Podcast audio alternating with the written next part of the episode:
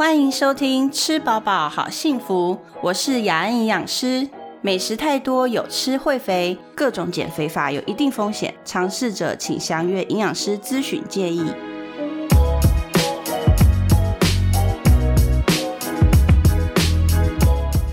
今天我们节目来到一位很特别的来宾，然后嗯，怎么称呼他呢？应该算是一个三高的来宾哈。你说什么？什么三高？是高智商，然后高 EQ，然后高颜值这样子，然后三高的那个王医师王子宇医师，我们谢谢王医师来。好，大家好。对，呃，王医师，我要介绍你一下。对，所以你是台湾唯一一个五个专科认证的医师，很厉害哎。哦，对，就是想要涉猎的东西太广了，就是收集卡，就是那种那种明星卡的意思。人家都说我是那个证照猎人，证照 猎人，真的，王医师很厉害哦。所以王医师在那个减肥医美这边有很大的涉略，对不对？那为什么当初想要开始做这一行？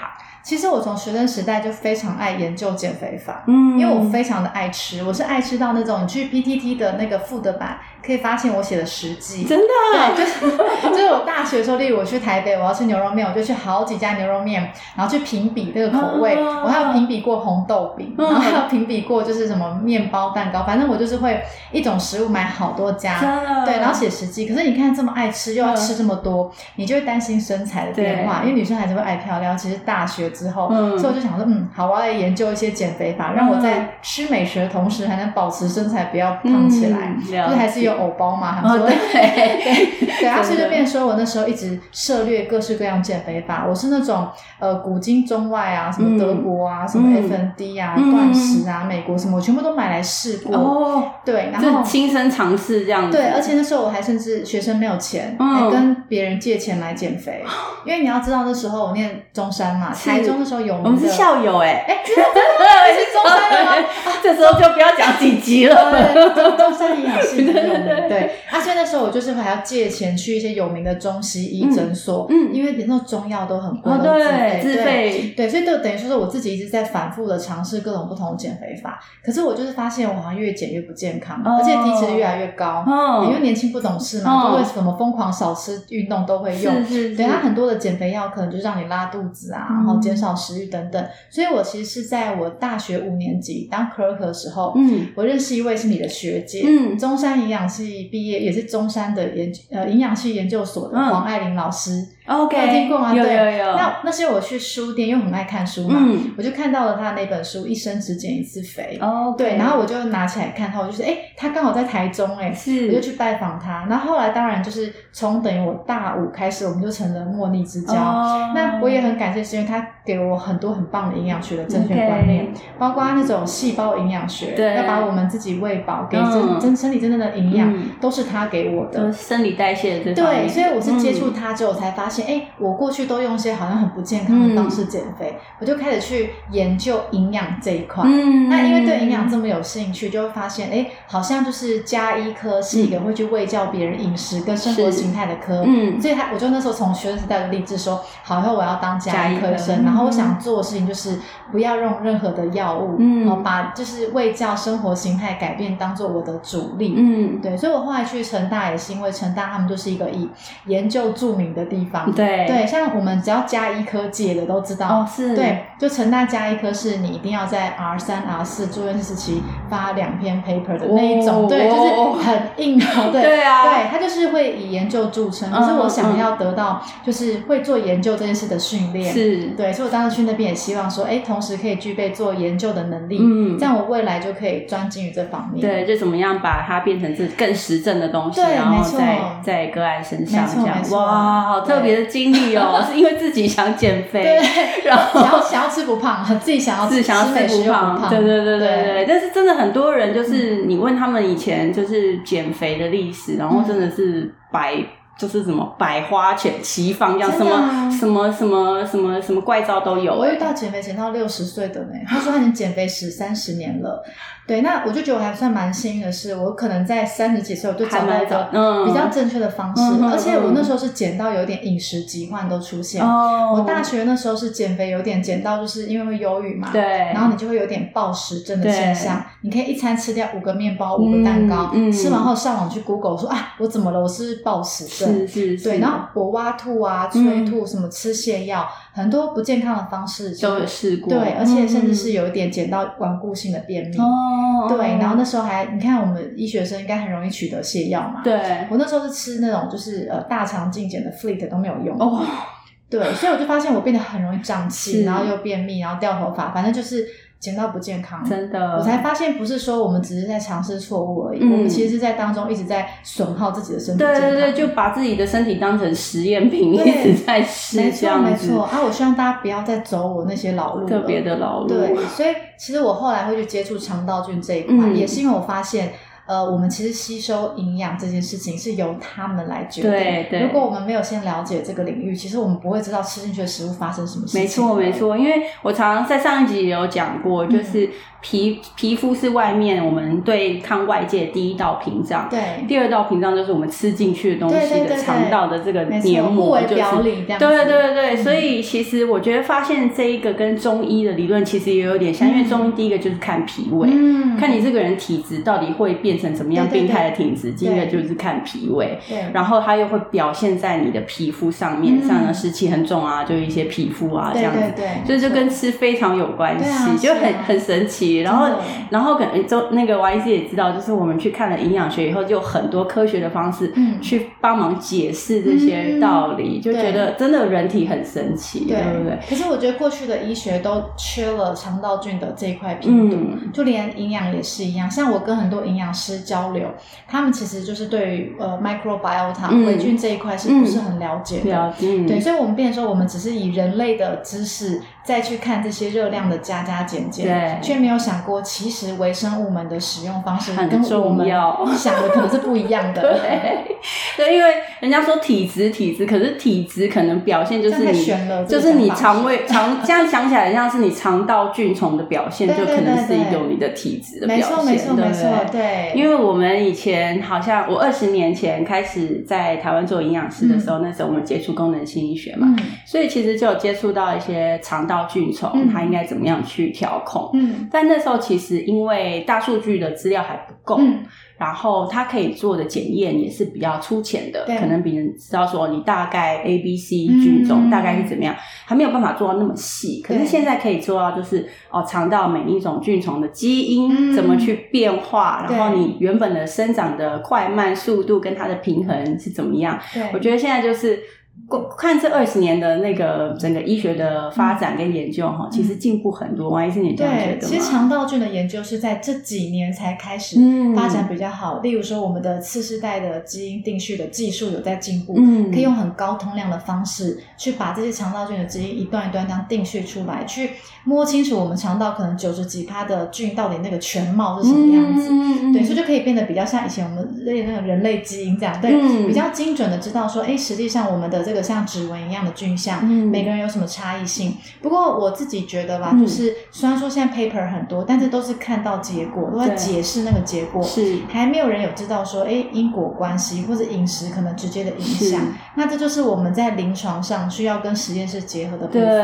对就是 RCT 的实验可能还蛮少的。对，嗯，很困难，因为你知道那个做肠道菌的研究成本太高。哦，所以 RCT 的研究这边解释给大家听一下，就是科普一下，RCT 就是 randomized control trial，就是我们把一群人抓来，然后随机他们分配，然后有对。实验组跟对照组，像这样子的实验的方式，然后对给他们一些，比如说肠道菌虫啊，或者是会让菌虫长的食物，然后看他们之后，我们比如说要看他们减重的表现啊，或者增肌减脂的表现，是这样子去做一个实验的设计。对，但这些设计听起来是很美好，可是就会有考虑到很多，比如说呃，这个人类道德伦理啊，还有成本，对啊，成本啊，你会不会伤害到这些人啊？啊会不会对他们真的有益处？因为毕竟是实验嘛，嗯所以我们不知道虽然说我们有一个假设，希望它的结果是我们想要的好的结果，嗯。可是我们实际上还是在做实验，就是 experiment，还是有一定的风险存在，嗯。所以要做这一类的呃临床研究就很困难。对，对而且你会发现，就是肠道菌研究的 sample size 都很小，嗯，就是目前对，以专纯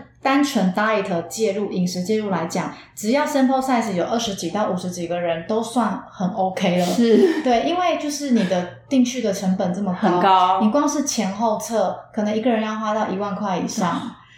所以，比如说，如果国家给你一百万，你你你做不到几个人，对啊你还要二十个人抽了不起血报告、跟身体组成分析去比对，对啊，所以就发现所有的钱都是砸在定序这件事，嗯所以检验的呃费用很高，对，所以嗯。这就是为什么他没有办法做到很大的 sample size。对。嗯。所以希望未来然后能快一点，然后希望那个检验的技术如果可以在对啊，成本更低一点。我们就是在期待这件事情。对，这个是要讲给讲英文，然后给那个 给国外的听，因为我这些 sample 都要送国外嘛哈。没有没有，台湾台湾也有。我们现在台湾做的很好。哦，真的，对因为台湾的厂商，你们有听到的话，拜托拜托，我们很需要这一块。因为其实现在台湾的那个就是生技公司们，他们都有在发展所谓的 Illumina 的那个技术，嗯。已经都是跟上所有国外他们的一个 level，、嗯。所以我们现在比较幸福的是我们在台湾可以做，我们不用把简体送到国外，嗯。但是在国内做还是成本有点高，对，我还是们需要蛮高的成本，这是量要更大才能再去做这件事情。了解了解、嗯 o k 所以肠道菌虫跟肥胖的关系嗯到底是怎样？可能观众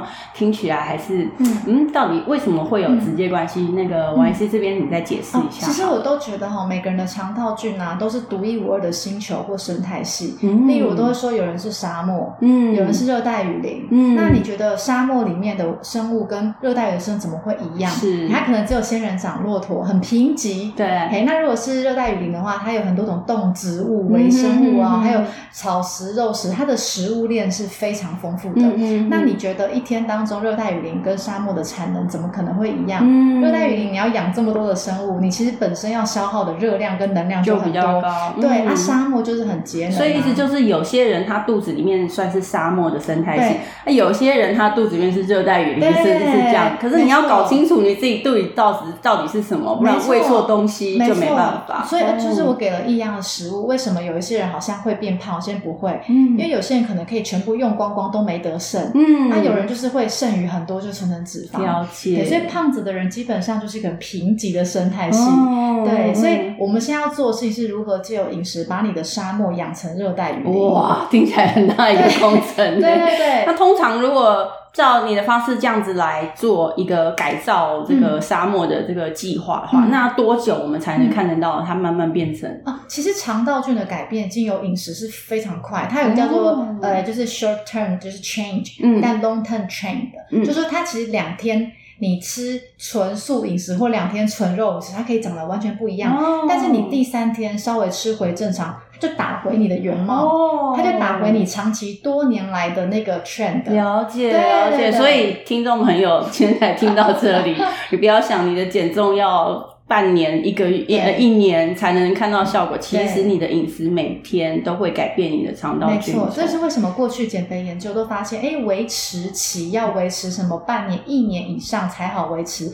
其实那是因为你的菌相稳定，大概就要这么长的嗯而且。菌相稳定其实就是反映你的生活形态跟你吃的东西是稳定的。对，例如说你现在好不容易嗯养出了一个新的幼苗，对那那个幼苗它你没有继续灌溉它，它隔天就死啦，你又吃回那些不健康的食物嗯，那你要把它养成大树也要时间吧？是，对我现在想象的是那个 沙漠里面，你先给它有点绿洲，有没有？对对对对然后开始长一些草，然后你就出了突然吃了很多糖，然后把它压下去，对，就没 水啦，就立刻枯萎了。对对对，就糖这样，然后盐这样子，然后结果它就枯了。没错没错，所以我常常都是用这样的方式说，你现在要把你的生态系养成完全不一样的，嗯你不用投胎没有关系，但是但是你不要有耐心的去花一两年把它变得不同的样子。了解怎么可能吃两三天健康你就变成不同的样子？嗯，嗯所以是一个也是算一个饮食习惯的表表现，对不对？没错没错嗯，嗯还有趣哦。所以这些东西呢，呢，如果你现在搞不懂没有关系，因为王医师出了一本书，好，这个时候要帮王医师介绍他的书。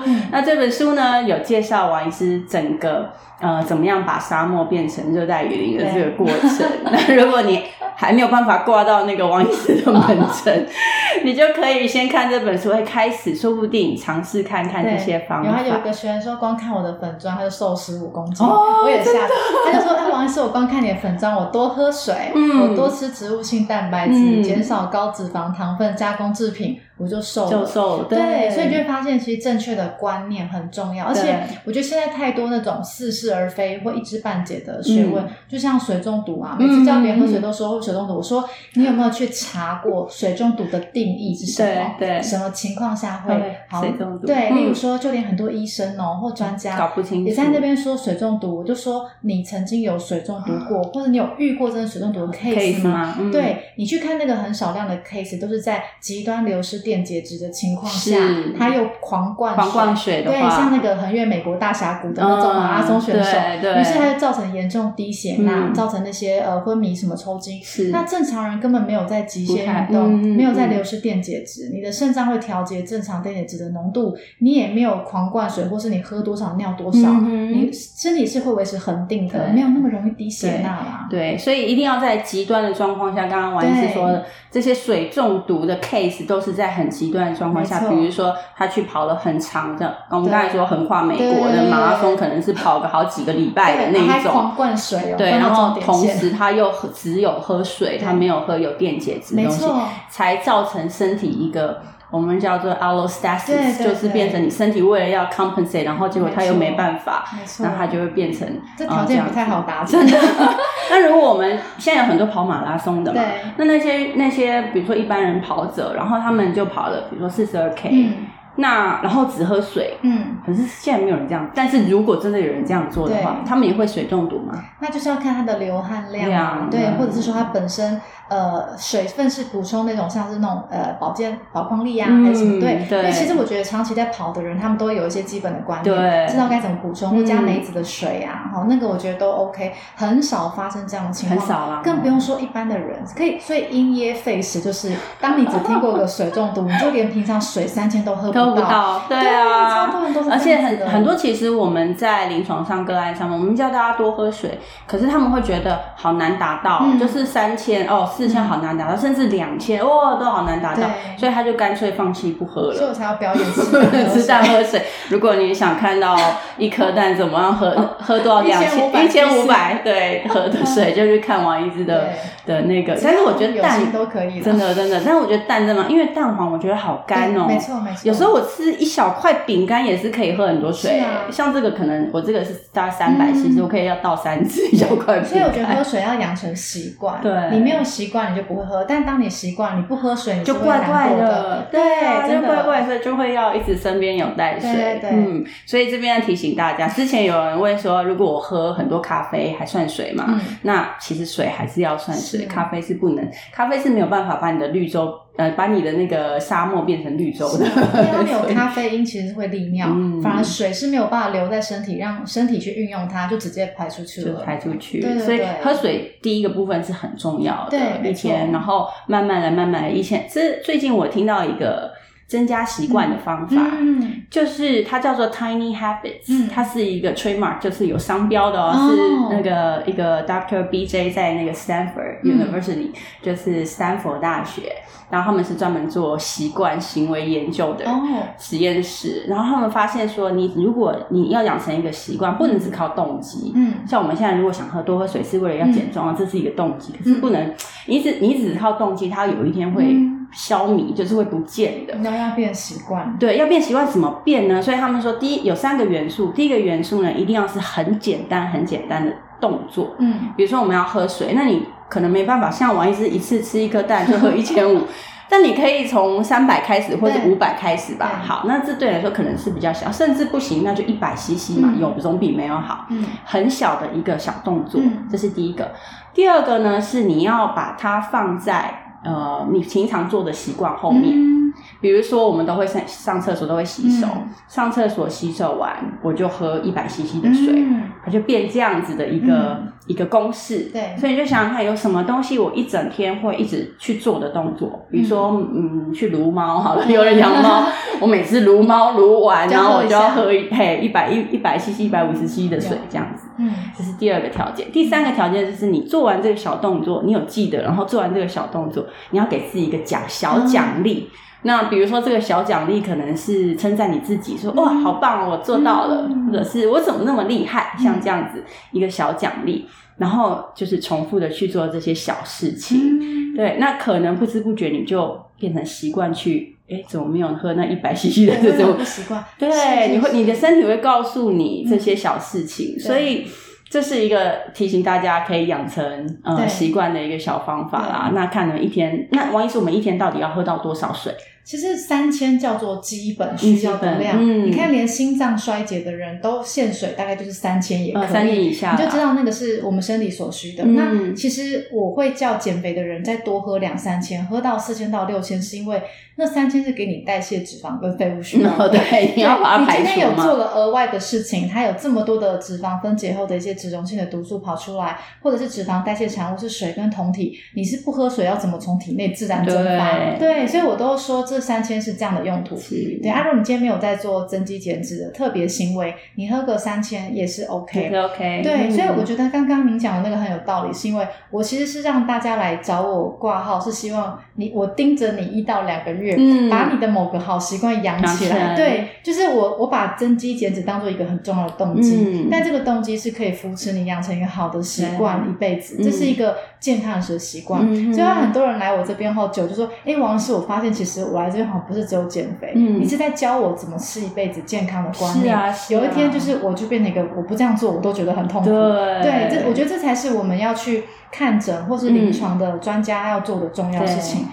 我不是说啊，我给你一个产品或我给你一个味教，你回去自己做。你就吃这个就好了。对对对对对我我其实我的任务应该是要帮你把这个习惯建立起起来对，对。这个才是。因为其实现在很多在美国也在说，就是所谓的 lifestyle medicine，、嗯对，然后可能我们会把呃，就生活形态的一种嗯方式，然后变成医学的 prescription，、嗯。变成处方签进去了。对对对对。比如说你每天要吃什么什么什么，嗯然后运动处方是什么什么这样，然后盯着你做。嗯。啊、所以这个可能是王医师这边呢，可以帮忙到你怎么样从健康，然后真的从营养生理的方面，对去好好做我减重帮大家找动机，不管你的动机是要解决三高，你不想吃药，你想瘦，你为了婚礼，但是只要你有个动机，我都可以借此来帮你调整生活习惯，嗯帮你养成那个习惯比较重嗯，就把它放大，然后可以一直持续下去，以后也可以吃的很健康，没错，知道怎么样好好照顾真的自真的己，真的是这样子。